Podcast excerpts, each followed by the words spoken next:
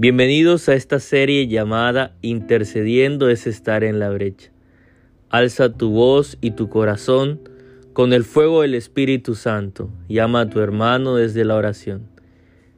Yo soy José Rodríguez, servidor de la comunidad juvenil Encuentro con Jesús, la cual hace parte de la renovación carismática católica.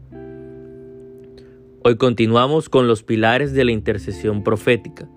En esta ocasión, nos referimos a tener confianza para pedir de acuerdo a la voluntad de Dios y a estar animados por el Espíritu Santo.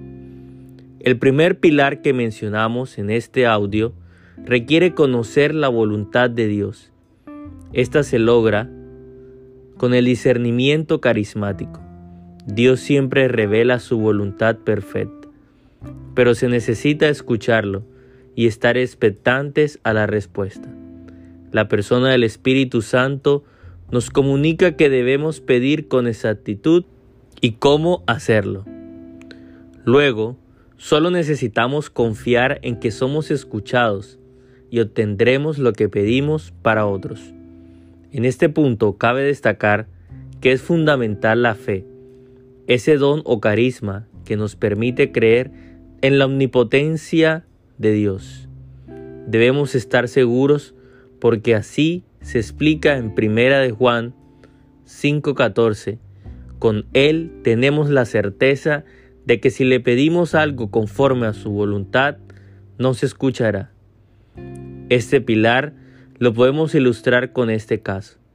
Una madre que ora por su hijo drogadicto, después de escuchar al Paráclito, no pedirá tan solo que su hijo deje las drogas, sino que éste aborrezca estas sustancias. El otro pilar que denominamos estar movidos por el Espíritu Santo se puede explicar desde el uso de los carismas en una oración de intercesión profética. Es el consolador quien va a dirigir la oración, no mis pensamientos humanos. Así estaremos cumpliendo con la recomendación que se nos da en el libro de Efesios 6:18. Vivan orando y suplicando. Oren en todo tiempo, según les inspire el Espíritu. Retomemos los pilares. Ser amigo de Dios, orar conforme a su voluntad y estar movidos por el Espíritu Santo. Evalúa siempre estos aspectos y si te falta algo, pídelo, porque también esto es designio de Dios. Anímate y colócate en la brecha. Hemos finalizado por hoy. Síguenos todos los martes. Por eso, no te pierdas el próximo capítulo y recuerda, encuentro con Jesús intercede por ti. Hasta la próxima.